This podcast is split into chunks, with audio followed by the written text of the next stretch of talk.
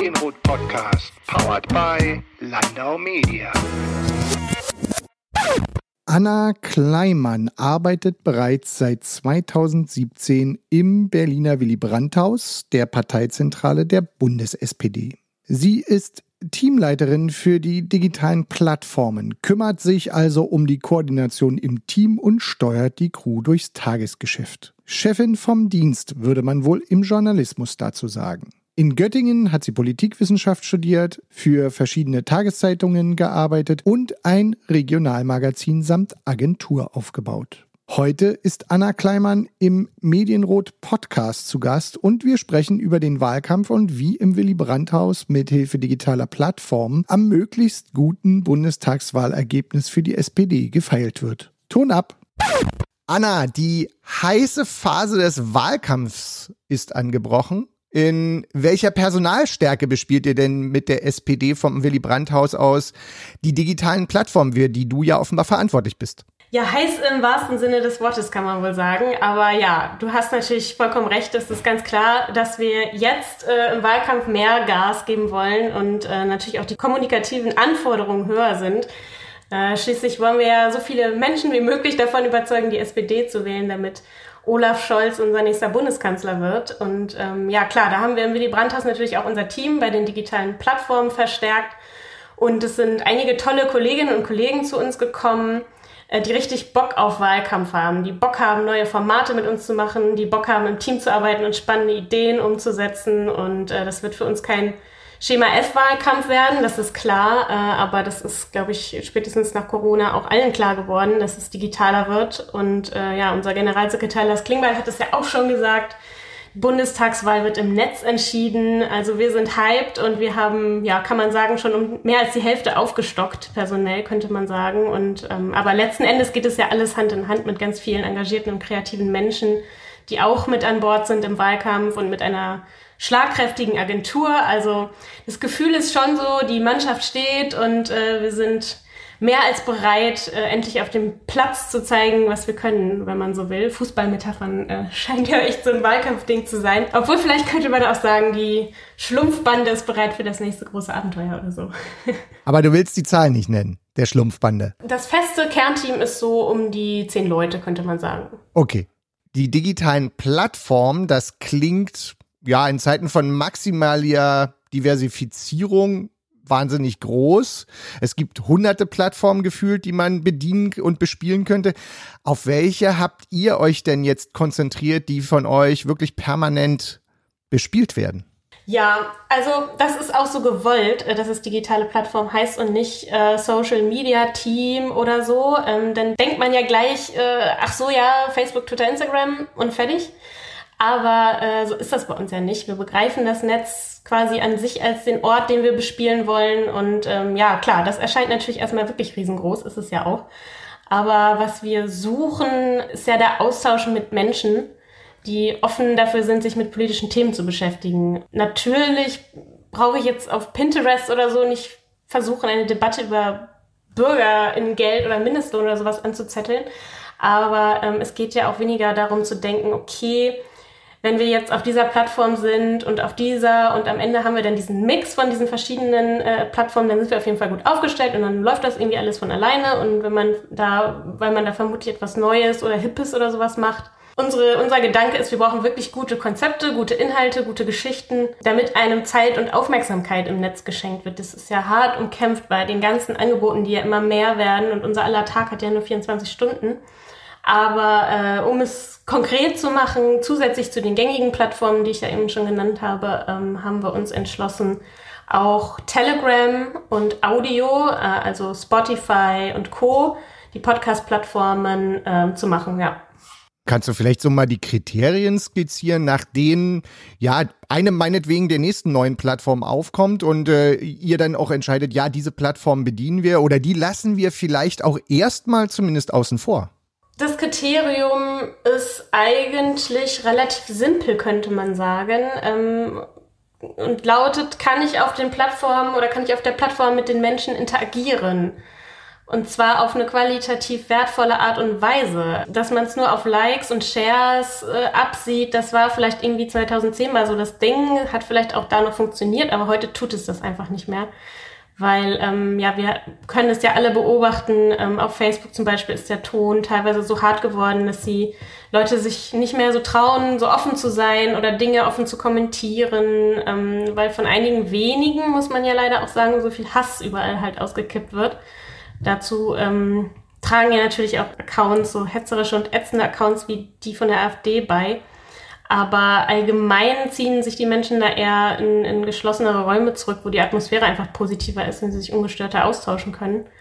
Und was eben so viele Menschen überhaupt dazu gebracht hat, sich bei Facebook anzumelden, ist halt eben der echte Austausch untereinander. Und den, den wollen wir halt suchen. Und äh, da sind sowohl wir als SPD als auch Olaf Scholz sehr viel unterwegs und schreiben und kommentieren und beantworten Dinge und Fragen. Und da haben wir jetzt auch ein ganz tolles neues Projekt namens äh, 1 von 400.000 ausgerollt, äh, weil wir ja 400.000 Genossinnen und Genossen sind in unserer Partei, indem wir die Geschichten von echten Genossinnen und Genossen erzählen. Einfach so im Internet als Textform. Also keine fancy Videoproduktion mit vielen Effekten, kein aufwendig produziertes Material. Wir haben uns einfach hingesetzt und äh, die Genossinnen und Genossen gefragt, äh, warum seid ihr eigentlich in der SPD? Und da sind wahnsinnig tolle Geschichten bei rumgekommen. Zum Beispiel von einer Hundertjährigen, die vor den Nazis fliehen musste und sich bis heute gegen Faschismus engagiert, bis hin zum sogenannten Gastarbeiterkind, äh, das seinen Platz in der Gesellschaft erkämpft hat und den Wert von Solidarität schätzen gelernt hat. Das sind halt Dinge, die die Partei im Innersten zusammenhält und da bekommt man beim Lesen teilweise auch echt Gänsehaut. Ähm, ja, und ich weiß jetzt nicht, wie ich davon eine elegante Überleitung zu Telegram hinbekomme, aber das muss ich auf jeden Fall auch noch erwähnen, weil das auch ein großer Teil unserer Strategie ist, weil wir da auch echt einen 1 zu 1 Austausch mit Menschen halt haben. Das ist halt der Punkt. Ne? Und eine sehr starke und aktive Wahlkampftruppe haben wir da namens Sozenbande. Und nun äh, bin ich selber Mitglied der SPD und in meiner persönlichen Wahrnehmung habe ich so gerade die größeren Accounts bei der SPD immer so ein bisschen im Gefühl, da geht's mehr um einen Senden als einen Empfang. Allerdings habe ich dieses Gefühl auch bei allen anderen Parteien. Also es ist gar nicht parteispezifisch. Ich glaube, ich habe es natürlich ein bisschen mehr als SPD-Mitglied, weil ich da näher dran stehe. Ist denn bei der Menge an Menschen, die man ja mit Informationen pro Plattform dann versorgen will, überhaupt noch einen Dialog möglich? Also gibt's da noch einen Diskurs oder ist das eigentlich schwierig? Und manchmal habe ich mich gefragt, geht's da beim Empfangen zum Beispiel vielleicht mehr ums Zuhören als Team eurerseits, weil man dann vielleicht auch im Ergebnis dessen bessere äh, Sachen senden kann. Ja, das sind, das sind gute und richtige Gedanken, äh, die wir auch haben. Aber deine anfänglich, anfängliche Beobachtung verstehe ich gut. Also es ist natürlich schon mehr geworden mit dem Senden. Aber das liegt natürlich nicht nur an uns. Das ist ja allgemein das Phänomen, dass man, dass man auf immer mehr Kanälen immer mehr rausgeht. Und du hast ja vorhin selber das Stichwort äh, Diversifikation genannt. Also nicht nur Parteien, auch immer mehr Unternehmen bis zum kleinsten Handwerksbetrieb oder so haben ja ihre eigenen Social Media Auftritte. Und ähm, wenn man mal ehrlich ist, der Algorithmus verlangt das ja auch ein bisschen, dass man da kontinuierlich dran bleibt und äh, jetzt nicht nur sporadisch und irgendwie völlig random Dinge postet. Das killt ja dann auch die Reichweite. Aber letzten Endes müssen wir uns natürlich immer fragen, wo der Mehrwert beim Posting liegt. Und das tun wir. Also wir machen nie irgendwas Halbherziges, weil das irgendwie irgendwann irgendwo raus muss oder so, sondern wir fragen uns immer, was tut das für die Menschen, die sich das anschauen oder anhören und wie würde ich aus UserInnen-Sicht darüber denken? Und wenn wir die Frage gut beantworten können, dann spricht ja nichts dagegen, das rauszuhauen. Aber ähm, du hast vollkommen recht, Dialog und Diskurs sind uns wichtig, sind unbedingt notwendig und auch gewollt von uns. Und das ist auch unserem Kanzlerkandidaten Olaf Scholz super wichtig der möchte da auch immer so viel wie möglich echte Gespräche führen, was er auch schon sehr, sehr viel gemacht hat mit seiner digitalen Deutschland-Tour und den Zukunftsgesprächen in den Livestreams mit unseren Gliederungen. Aber das Zuhören ist ein großer Teil der Arbeit und das darf man auch nicht unterschätzen, dass das auch Arbeit macht. Aber das ist, äh, wie gesagt, ein ganz wichtiger Teil im Team und da liegt auch eine ganz große Chance für uns. Wir erfahren ja dadurch auch, durch diesen Austausch, was die Menschen bewegt und wir können darauf eingehen. Und wenn ich jetzt ein Beispiel nennen soll, gerade in der Corona-Pandemie war das Netz und der Austausch mit unserer Community ja super wichtig, um zu erfahren, was wir tun können, um den Menschen Mehrwert zu bieten, ihre Fragen zu beantworten, immer mehr, ihnen mehr äh, Inf ähm, Informationen an die Hand zu geben. Wir haben am Anfang auch, am Anfang der Pandemie ganz schnell äh, Live-Talks mit unseren Minister, Ministerinnen auf die Beine gestellt, äh, wo dann auch einfach ganz offen im Chat Fragen gestellt werden konnten. Also ohne Skript und ohne Drehbuch, das wurde von der Community auch sehr gewertschätzt zum Beispiel. Und wir führen das auch immer noch weiter. Wir haben ganz viele offene Formate, wo wir UserInnen-Fragen einsammeln und daraus zum Beispiel einen Podcast machen, wie zum Beispiel jetzt neulich hat unsere Chefin Karline Mohr mit Olaf Scholz gesprochen und ihn gefragt, ob es mit ihm noch Hartz IV geben wird, weil das Thema einfach immer wieder bei uns aufkommt auf den, auf allen Plattformen. Und äh, ja, er hat davon erzählt, dass er ein Bürgergeld einführen möchte und Menschen mit lebenslangen Weiterbildungsmöglichkeiten unterstützen möchte. Und diese Antworten wollen wir natürlich auch dann geben. Und äh, ja, das ist kein Spin-Doktor-Plan aus dem Willy Brandt-Haus. Das sind einfach ehrliche Fragen und ehrliche Antworten. Und ich denke, aktives Zuhören ist auch ein Zeichen von Wertschätzung und sich die Zeit dann halt für den Austausch auch zu nehmen. Jede Plattform braucht ja eine Strategie. Darüber gibt es wahrscheinlich auch noch quasi die übergeordnete Strategie. Aber Spielt ihr denn im Zweifel unterschiedliche Themen für unterschiedliche Plattformen aus, weil zum Beispiel ja die Zielgruppen nicht überall gleich sind? Oder geht es dann mehr darum, überall möglichst gleich viel auszuspielen oder gleich ähnliche Sachen? Weil meine Frage ist in diesen Zeiten vor allen Dingen immer eine, ich kann ja nicht mehr einer oder eine für alles sein. Was mache ich dann? Unser genialer Plan sieht so aus. Nein, das kann ich jetzt hier natürlich nicht komplett verraten, aber äh, es würde auch tausend Stunden dauern. Aber äh, was ich sagen kann, ist, dass, also erfahrungsgemäß kann das nicht so ganz genau ausgesteuert werden. Also wir haben jetzt keine Tabelle irgendwie mit Themen, die verschiedenen Plattformen zugeordnet sind oder so. Es ist einfach so, zum Beispiel, wenn jetzt die Menschen im Land sich plötzlich um den richtigen Impfstoff sorgen oder befürchten, dass zum Beispiel jetzt äh, AstraZeneca nicht sicher sein könnte, die Diskussion hatten wir, dann sehen wir das auf allen Plattformen. Dann ist das in den Twitter-Trends, dann kommt das auf Facebook auf, wir bekommen Insta-DMs, die Leute schreiben uns bei Telegram.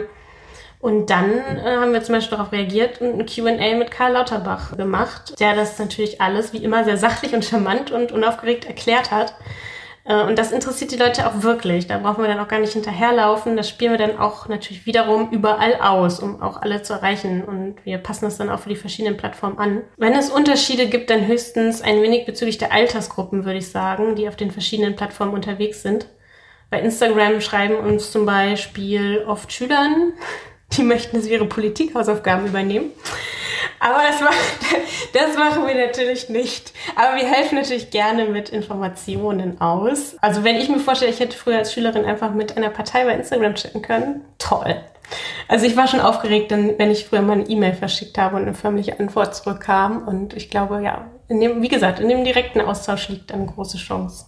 Jetzt äh, stellt sich aber für mich immer noch die Frage, digitale Plattformen, äh, wie an wen bringt man denn da Themen auf die politische Agenda? Ähm, ist da immer noch dieses Klischee stimmig, dass man eher jüngere Menschen über die digitalen Plattformen erreicht oder ist das vielleicht gar nicht mehr so. Also ich krieg's jetzt mit, mit meinen eigenen Kindern mit, die sind jetzt, der Große ist 13, das heißt, der fängt jetzt langsam an, dieses Thema Social Media zum Beispiel zu beschnuppern. Auf der anderen Seite ist es so, bei Facebook äh, habe ich immer das Gefühl, unter 30 ist da nicht mehr viel. Also äh, differenziert sich das jetzt schon nach den Plattformen aus oder ist es eher so, ab, keine Ahnung, Ü40 oder Ü50 muss man eigentlich doch noch die klassischen Medien mehr bespielen?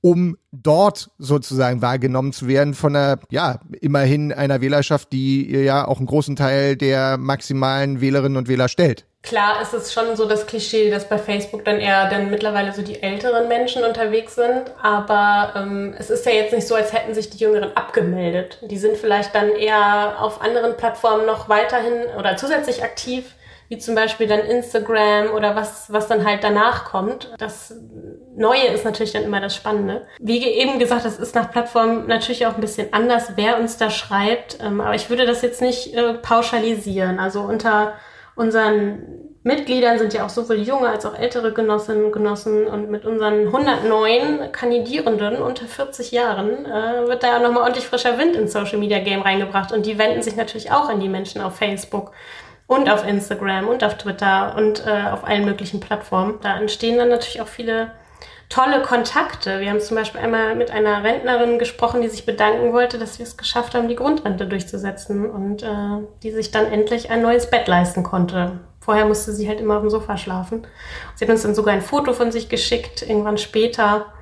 Ja, und das sind ähm, schon solche Momente, wo man auch stolz ist auf die SPD. Die schreiben uns also überall wirklich. Also das, das war jetzt zum Beispiel ein Kontakt, der über Facebook lief. Wir haben auch zum Beispiel bei Telegram sehr diverse NutzerInnenbasis. Äh, wenn wir nochmal so ein bisschen hinter die Kulisse schauen können, welche Skills müssen denn die Kolleginnen und Kollegen jetzt inzwischen mitbringen, um vor allen Dingen eins, inzwischen sehr seriös, schnell, fair reagieren zu können, weil Geschwindigkeit ist schon eins, da würde ich sagen, das ist einer der wichtigsten Skills gerade überhaupt. Aber bei Geschwindigkeit quasi nicht den Kopf zu verlieren, ist vielleicht fast noch viel wichtiger Skill. Absolut. Das, das wird natürlich, die Geschwindigkeit wird natürlich immer höher, das, das ist absolut wahr, da muss man, ähm, muss man mithalten können. Aber meine Kolleginnen und Kollegen haben auf jeden Fall alles Geld, man braucht für gute politische Kommunikation. Das geht raus ans Team. Äh, ein gutes Gefühl äh, für die ähm, kommunikative Lage ist wichtig, würde ich sagen. Nicht überzureagieren, aber auch wichtige Themen oder Trends im Netz frühzeitig zu erkennen. Also zu schauen, wo die entstehen und wie sie sich entwickeln, das ernst zu nehmen, das einordnen zu können. Mm, die Fähigkeit, da den richtigen Ton zu treffen. Ähm, mal ernst, mal scherzhaft, mal sachlich. Manchmal muss, müssen auch UserInnen geblockt werden und das richtig zu erkennen und die Informationen liefern zu können, die gebraucht werden, äh, oder wenn man sie nicht oder noch nicht hat, sie sich zu beschaffen und ähm, eine gute Portion Optimismus. Das ist auch nie verkehrt. und gibt's auch etwas, ja, ich sag mal so, ich habe früher in der Jugendkulturarbeit ehrenamtlich gearbeitet und habe da zum Beispiel das wie ich finde, ziemlich coole Tool der Supervisionen kennengelernt. Also gibt es sowas auch, was ihr teamintern relativ regelmäßig machen müsst, um da vielleicht auch alle wieder auf Stand zu bringen? Ja, wir machen regelmäßige Meetings mit dem Team, wo wir auch äh, uns austauschen und äh, darüber sprechen, äh, wie es uns geht, was unsere Highlights und Downlights der Woche waren. Und ähm, das ist also eine gute Atmosphäre im Team und uns selber äh, auch immer wieder Feedback zu geben. Das, das ist ein wichtiger Punkt für uns auf jeden Fall. Und dann haben wir ja noch äh, in Berlin zumindest ja den doppelten Wahlkampf. Also die Berlinerinnen und Berliner wählen nicht nur ihre Leute für den Bundestag, sondern auch für das Berliner Abgeordnetenhaus, das Berliner Landesparlament. Und ähm, konzentriert ihr euch vom Willy Brandt-Haus aus eher auf den Bundestagswahlkampf und der Berliner Landesverband macht dann sozusagen sein eigenes Ding, klar, im Zweifel im Hintergrund auch durchaus abgestimmt aufeinander. Aber ähm, Gibt's da die Trennung oder, oder macht ihr das in Anführungsstrichen mit? Ja, äh, organisatorisch natürlich, aber auch klar, wir unterstützen natürlich alle sozialdemokratischen Wahlkämpfenden im Land, egal auf welcher Ebene. Aber ähm, ja, ist schon richtig. Also für das Willy Brandt-Haus liegt der Fokus, wie du jetzt schon sagst, klar auf der Bundestagswahl und auf unserem Kanzlerkandidaten Olaf Scholz. In den Bundesländern sind die Themen ja dann immer auch noch mal ein bisschen etwas anders gelagert anders gewichtet als auf Bundesebene und äh, da braucht es jeweils eigene Teams und auch Expertinnen, die sich darum kümmern. Ähm, aber es wird mit Sicherheit auch nochmal das ein oder andere gemeinsame Event in Berlin geben. Äh, so langsam geht's ja wieder los. Demnächst zum Beispiel das erste hybride Treffen aller Spitzen der Sozialdemokratie äh, auf europäischer Ebene in der Station Berlin, auch als Livestream. Also es ist immer irgendwie irgendwo was los. Apropos Event, das wäre jetzt quasi meine letzte Frage wenn der Bundestagswahlkampf zu Ende ist und die Wahlergebnisse am Wahlabend stehen, gibt's dann die Party so oder so oder gibt's die Party nur, wenn alles glatt gelaufen ist? Gute Frage. Ich denke, die Party wird so oder so geben in irgendeiner Form, aber äh, die Stimmung, die Atmosphäre wird natürlich dementsprechend äh, super gut sein ähm, bei uns. Dann, Anna, danke ich dir ganz herzlich für dieses Gespräch und danke auch für den Einblick. Ich wünsche erstmal maximalen Erfolg. Das meine ich jetzt erstmal gar nicht als Parteimitglied, weil äh, das weiß ich, dass das alles eine harte Arbeit ist. Aber am Ende des Tages ist es zumindest eine Sache, die ich hier im Podcast so weitgehend äh, sagen kann. Viel Erfolg in deiner Arbeit. Vielen Dank. Hat Spaß gemacht, bei dir zu sein.